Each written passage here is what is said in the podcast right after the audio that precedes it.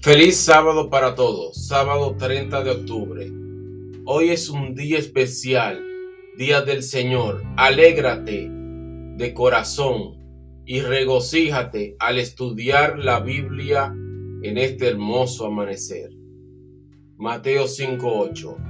Bienaventurados los limpios de corazón, porque verán a Dios.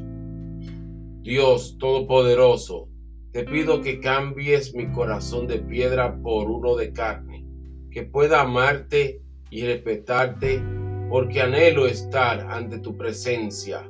Dame sabiduría para que pueda dar lo mejor de mí en este tu día sábado glorioso. Un escrito de César Jiménez, quien les habla Ricardo Moisés Martín Motajoga. Dios les bendiga y que tengan un feliz sábado.